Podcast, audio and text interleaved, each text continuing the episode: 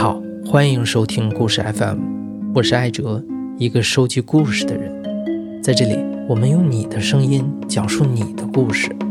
每周一、三、五，咱们不见不散。从二零一九年开始，我们开启灵异故事系列投稿之后，截止到今天，一共收到了二百八十六份热心的听众给我们分享的他们真实的恐怖体验。非常感谢你们，也是因为你们的无私，让我们这个系列可以一直的做下去，也越来越精彩。那么今天的这期万圣节特辑呢，我们从中选取了几个不太一样、比较另类的故事，有恐怖的，有怪诞的，也有温情的，甚至搞笑的，希望可以带给你一个不一样的万圣节之夜。另外再多说一句啊，今天的几个故事也由著名的插画师法海老师专门创作了插画。如果你感兴趣，可以在故事 FM 的公众号后台回复关键词“法海”欣赏到。法海就是法海，你不懂我的爱的法海。好，就让我们赶快进入到第一幕——庐山宾馆。我叫雨琦，今年三十三岁。这个事情发生在二零一三年的七月份。那个时候我准备要去加拿大留学，所以呢，父母呢决定在我出国前。带我去自驾游，我们就决定在庐山上玩几天。然后我爸就找到了这个中科院庐山疗养院，实际上离庐山的看日出的这个景点非常的近，所以呢，我们就决定第二天就我们就住到这家酒店。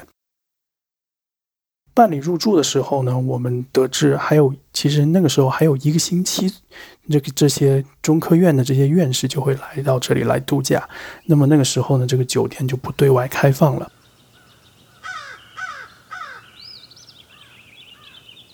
我们一走进我们住的那栋楼的时候呢，左手边有一个房间是给楼管阿姨住的，右手边呢是一个旋转上梯的一个楼梯，这个设计很简单，然后呢，一条走廊呢可以一眼望到底。然后我自己住一间，我父母住另外一间。我们住的房间是门对着门，差不多在走廊尽头的地方。进到我住的这个房间之后，然后周围的环境其实非常的幽静，因为这栋房子是建在半山坡上的，所以从我的这个房间的阳台往外面看呢，是非常高大的树木。然后进去住的第一晚，没有什么特别的事情发生，就真的是觉得太安静了。特别是太阳落山之后，说实话，我都不敢往阳台外面看，黑漆漆的，什么都看不见。那么睡觉前呢，父母呢就来我的房间和我商量，第二天我们要去哪些景点游玩呢？而这个时候呢，我们就听到在我的隔壁的房间就传来了，嗯，应该是一两岁小孩子的声音。然后我们那时候也没有多想，觉得应该就是两口子带着孩子出来旅游。然后呢，商量完呢，第二天的行程之后呢，我爸妈就回到他们房间，然后我们就各自睡觉了。然后第二天早上呢，我们起了一个大早去看日出，但是因为雾实在是太大了，所以就什么都没有看到。然后我们就早上上午的时候，我们就去了其他景点去玩。中午的时候呢。我突然接到中介的电话，因为我的签证有一些问题，所以呢，我就需要提前赶回广州。然后我下山之后呢，我的母亲呢就去我的房间去查看一下我是不是有什么东西遗漏。她走进我房间的时候呢，她就发现，哎，就我隔壁那个房间的门口呢站了一个男的。那个男的呢是拿了一个脸盆。然后呢，他是一个平头白衬衫，非常斯文的样子。然后他看到我妈之后呢，他就转过头来，很客气的微笑了一下。然后我母亲呢也朝他点了点头，然后就去检查我的房间了。然后我母亲检查完我的房间，再出来的时候呢，那个男的已经不在门口了。之后这天晚上呢，我爸呢就又和我妈商量，因为他。心心念念的想去这个庐山看日出，所以他呢就非常想早上呢再去试一试。然后我爸就跟我妈说，说他可以早一点起来，先出去转一转，去看一下天气如何。那么第二天一大早呢，我爸就准备出门去看一下天气。那我爸出门前呢，我妈就跟我爸说：“说你过后回来的时候，你要喊我的名字，不要敲门。如果你只敲门的话呢，我也不知道外面是什么情况，安全起见，我是不会给你开门的。”然后事后呢，我就有问过我母亲，说你为什么要这样子叮嘱我爸？他说那就是第六感，他也不知道为什么。然后我爸呢，就他就满口答应下来，然后就出门了。然后我爸下到了这个楼下之后呢，发现大门是锁着的，然后楼管阿姨呢还在睡觉，因为是她起得太早了。然后往外一看呢，那个外面的雾气啊非常的大，所以他一看，哎，看日出没戏。他就准备回房间去了，然后到了房间门口呢，他完全忘记了我妈对他的这个叮嘱，他就敲了三下门，然后这个时候，我爸呢就听到房间里面传出来三下敲门声，因为那是一大早，所以特别的安静。然后我爸说，那个敲门声非常的清晰，绝对不是回声。然后我爸一下子他的后背就发凉了。他想到的是，如果有人在里面的话，那我妈一定有危险。他就开始大声的喊我妈的名字。那么我妈呢，在我爸出门之后呢，就料定他很快就会回来，他就坐在床上等着。那么等了半天呢，一点动静都没有。然后心里呢。就开始犯嘀咕，说怎么去了这么久还不回来？然后这个时候呢，就突然听到我爸在门外呢，很大声的喊我妈的名字，然后他就赶紧去开门，然后一开门呢，就看到我爸的脸色非常的苍白。看到我妈之后的第一句话，他就问我妈说：“你为什么在里面学我敲门？”然后我妈一头雾水，说：“我根本没有敲门，我一直坐在床上等你回来。”然后我爸又接着问我妈说：“你听到什么声音了吗？”然后我妈说：“你离开之后，我什么声音都没听到。然后呢，就突然就听到你喊我的名字，然后我就过来开门了。然后我爸就进房间，把他刚才经历的事情跟我妈说了一下。然后他们当下就决定赶快收拾东西，准备天一亮就退房。然后收拾完东西，天也差不多亮了，他们就下楼。下楼的时候呢，刚好碰到了这个楼管阿姨。然后我妈就想起呢，这个事情有点太诡异，然后她就问了一声楼管阿姨，说：“这栋楼里面除了我们之外，还有其他的游客住在这里吗？”楼管阿姨说：“你们是唯一的一户。”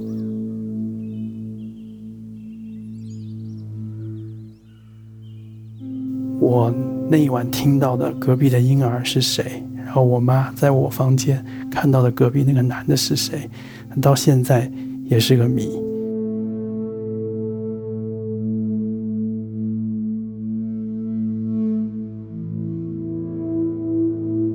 第二幕，空难。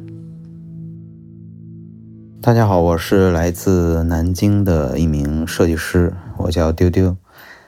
啊，我要给大家讲的这个故事呢，是真实的发生在我跟我老婆身上的，也就是在今年的上半年吧，时间还挺近的。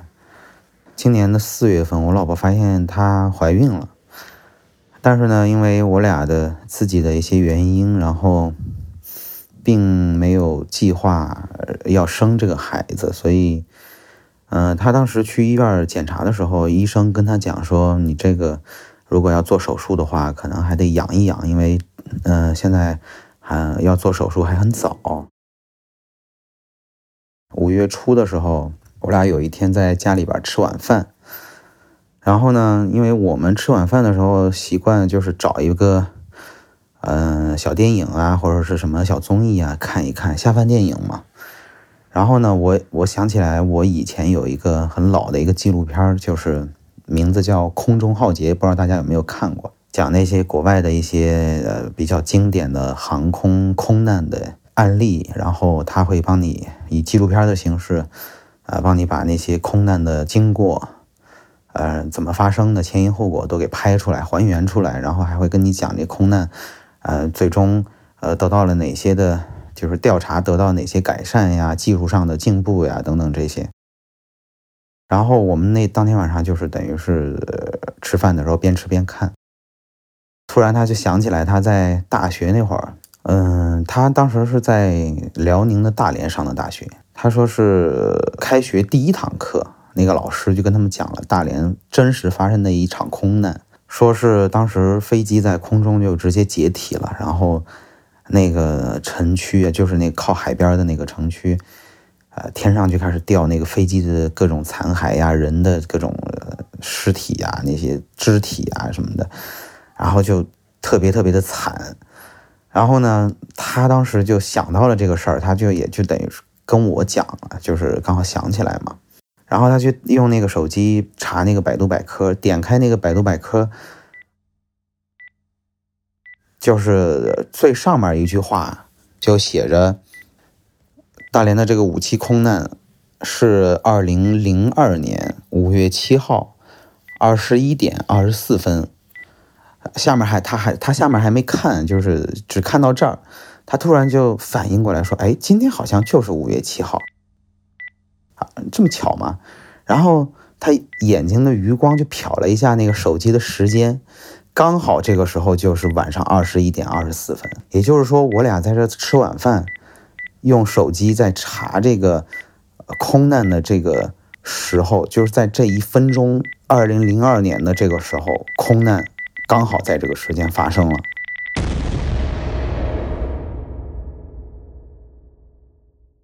然后我们当时就愣在那儿了，我我俩就目光对视，不知道该怎么说。就是我当时就在想啊，这么巧的吗？就是突然微微有一点恐惧，然后就感觉两个时空突然在这一个点儿，在这一个时刻，好像被被某种力量给打通了那种感觉。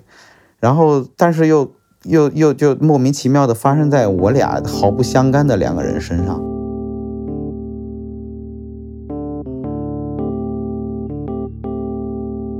关键是这个时候，就是，嗯，他就提了一句，他说，当时检查的时候，如果这个孩子能正常生下来的话，预产期应该是在，呃，明年的年初，也就是二零二二年的，呃，一月份，差不多这个时候能出生。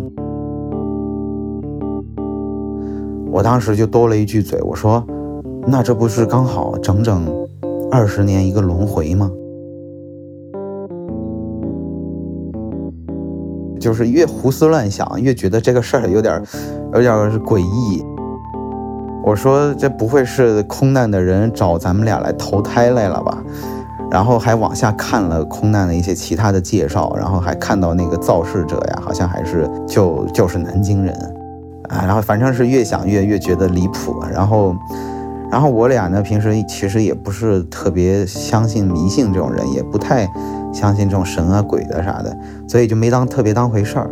然后我老婆当时当天晚上就说：“哎，呃，刚好我明天要去复查，如果明天我去做 B 超，医生跟我讲，呃，这个孩子有胎心了，那我就相信这个事儿，不不只是巧合啊。他觉得他可能真的是有人来投胎了，你知道吧？他他第二天早上去检查的时候做 B 超，医生跟他讲说有胎心了。”真的就有胎心了，你不得就不往那个上面想，你说难难不成就是昨天晚上二十一点二十四分那个时候有的胎心吗？就是那个时候吗？如果真的是那个时候，难道真的是有人来投胎了吗？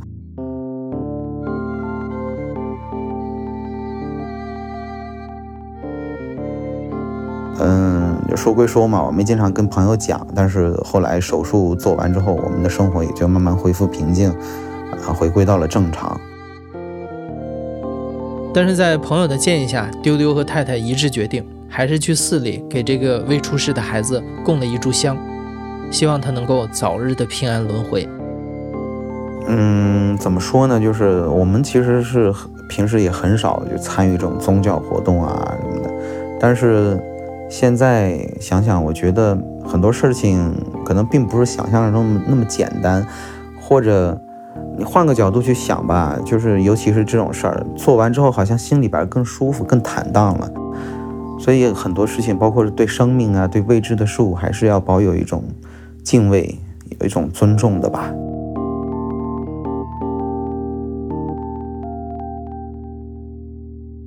第三幕，梦中玩伴。我叫小王子，今年二十四岁，来自成都，是一个个体户，开了奶茶店。那时候是零八年左右，大概快要中考的样子吧。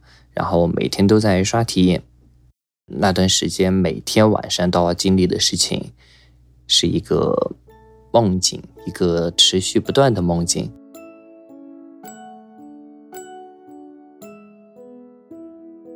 就像是连续剧一样，持续了几个月。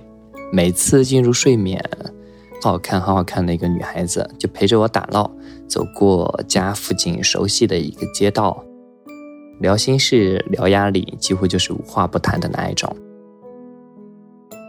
她给我的感觉就是十分的亲切，给我很多的一个安全感，所以待在她的身边让我觉得很舒服。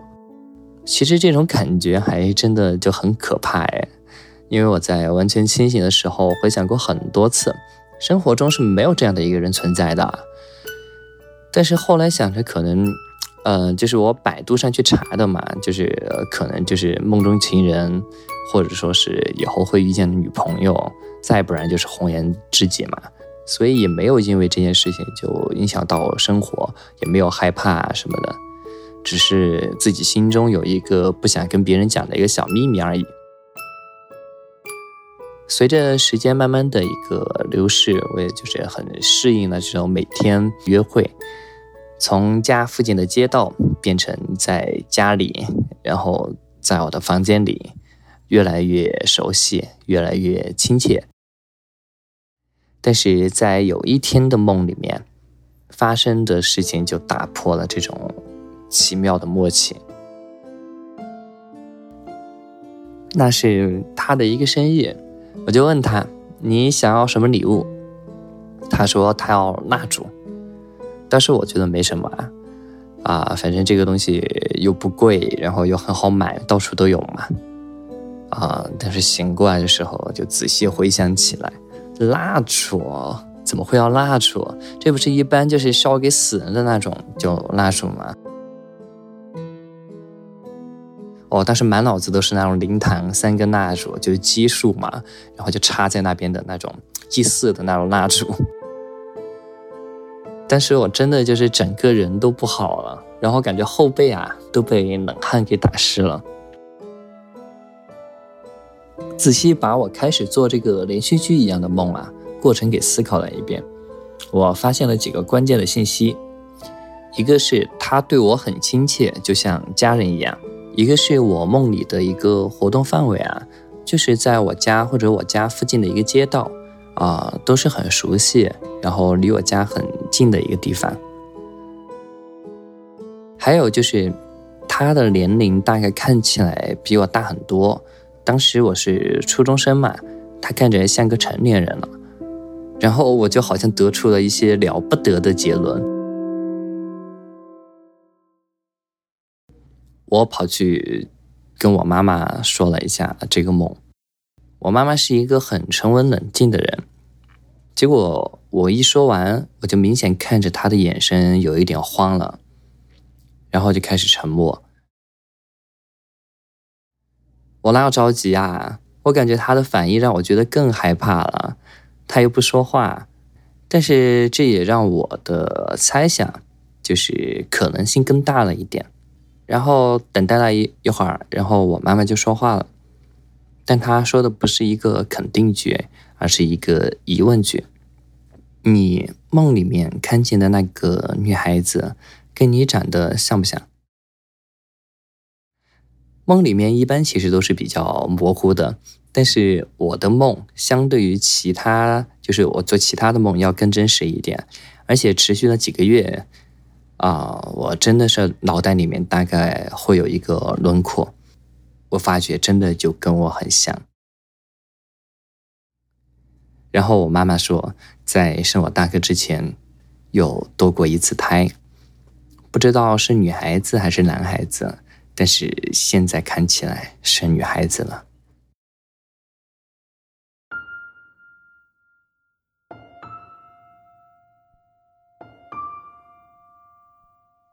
我不是每年家里都会组织我们去峨眉山金顶烧香呢。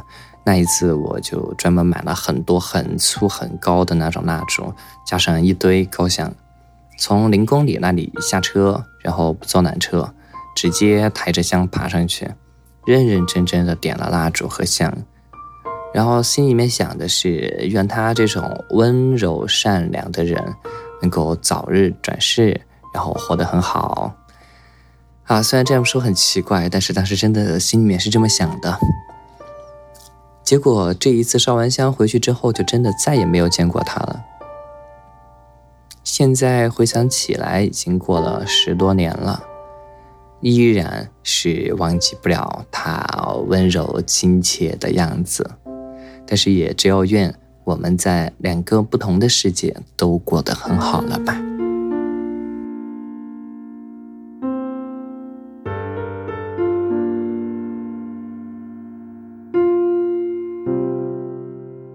第四幕，午夜来电。大家好，我是沙洲，今年二十四岁，来自浙江，现在还在读研究生。今天想跟大家分享的故事，大概发生在十几年前。当时的我还是一个小学生，和爸妈睡在同一个房间。他们当时有一个习惯，就是每天晚上临睡之前都要躺在床上。看一会儿电视，一般情况下，我和他们一块儿看看电视，大概到九点也就睡着了。但是那天到十点之前，我都没有睡着。大概是十点半吧，电视上开始播一档节目，叫《计时》。浙江的同学可能会对这档节目有点印象。它的形式呢，类似于。中央台的《走进科学》，但是它的内容呢，尺度要比《走进科学》大得多。我记得非常清楚，那天晚上这档节目播了两段比较诡异的故事。第一段故事呢，讲述的是一个守墓人，他半夜在墓地里巡逻的时候，经常发现不明来源的衣物、鞋子，然后还有贡品被偷吃的现象。在这一段故事里头，可能是为了节目效果吧，制作组给了很多个鞋子，还有贡品的特写，甚至还有那种打了码的墓碑的特写。这种场景对于当时还只有十几岁的我，造成了非常强烈的视觉上的冲击。嗯，所以在看完这一段之后，我就已经强迫自己闭上眼睛，不再去看电视了。但是我发现，不再去看也没有用。第二段故事呢，从听觉上给我带来了非常大的冲击。在这一段故事里头，故事的主人公或者说这件事的受害者，他每天晚上都会接到匿名的骚扰电话。骚扰电话的内容呢，我记得非常非常清楚，是葬礼上的那种哀乐。更诡异的是，每一段哀乐之前，都有一个非常低沉的男声在那儿说“奏哀乐”。当然，他说的要比我说的恐怖的多。可能也是为了节目效果，制作组反复很多次播放了这一段录音。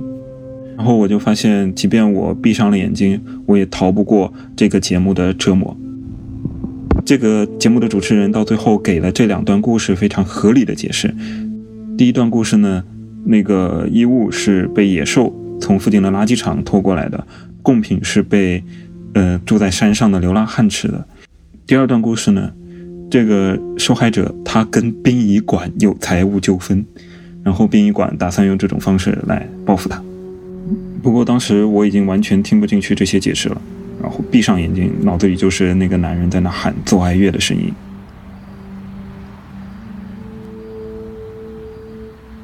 就感觉过去了很久很久，但其实可能只过去了二三十分钟。突然，床头柜上的那个电话响了，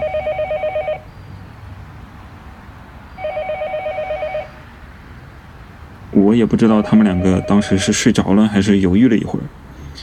反正我裹在被子里头，直到我爸把灯打开，我才敢把头伸出来。我看了一眼挂钟，发现时间正好是十二点零几分。我爸接了那个电话，我和我妈就一言不发地看着他，发现我爸的脸色有点凝重，他额头上开始冒汗，还有他把那个话筒就下意识地拿的离自己远一点。语气突然就很激烈的说：“喂，你谁呀？”对方应该是一直都没有说话，然后我爸就把电话挂了，但是挂的非常重，好像把听筒砸到了那个底座上一样。他回头没有看我，他看着我妈说：“是个女的。”打电话过来一直在哭，也不说话。我妈也应该是被之前的节目吓到了，也完全不敢说话。然后再加上我爸跟他说了这么一段话，他当时骂了一句脏话。应该是过了有一会儿吧，我看我爸从床上坐起来，应该是打算回拨过去。就这个时候，电话又开始响了。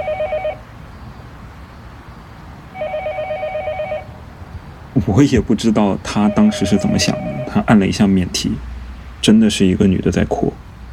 形容一下的话，好像是那种已经哭了一天，然后已经哭得浑身无力，只能小声啜泣的那种声音。然后当时我们一家三口，没有一个人敢说话，也没有一个人敢动，都盯着那个电话听那个女人哭。一天晚上之后的发生了什么，我是怎么睡着的，我就有点记不清了。但是我记忆非常深刻的是那天晚上的梦，我梦到一个女人在灵柩边上哭泣，周围摆满了花圈，司仪在那喊奏哀乐。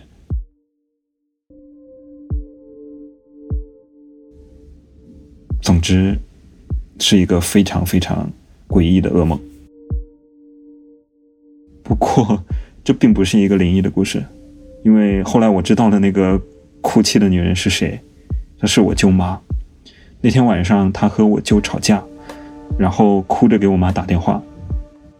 她没有想到的是，因为她自己哭得太厉害了，嗓子都哑了，整个就已经失声了，完全说不出话来。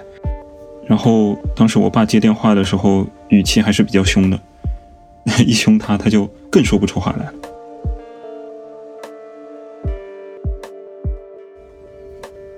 这件事倒是对我没有造成太大的心理上的影响。我现在回顾了一下这个故事，才想到，但凡其中少了任何的一环，比如说那天晚上我早点睡觉了，又或者说我爸妈没有看即时这档节目，嗯，或者说即使这档节目没有播这两个诡异的故事，然后当然最重要的，如果我就没有和我舅妈吵架，我都不会有这种恐怖的。身临其境的恐怖体验，这些巧合能够凑在一起，这件事本身已经非常恐怖了。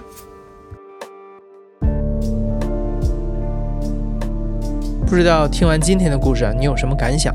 可以在各个音频平台上给我们留言。当然，更重要的是，如果你也有印象深刻的灵异体验，随时可以在故事 FM 的微信公众号后台回复“恐怖”这两个字来给我们投稿。那么，咱们明年的七月半纳凉特辑再见了。你现在正在收听的是亲历者自述的声音节目《故事 FM》，我是主播艾哲。本期节目由野捕制作，声音设计彭涵，混音孙泽宇，实习生严静文。感谢你的收听，咱们下期再见。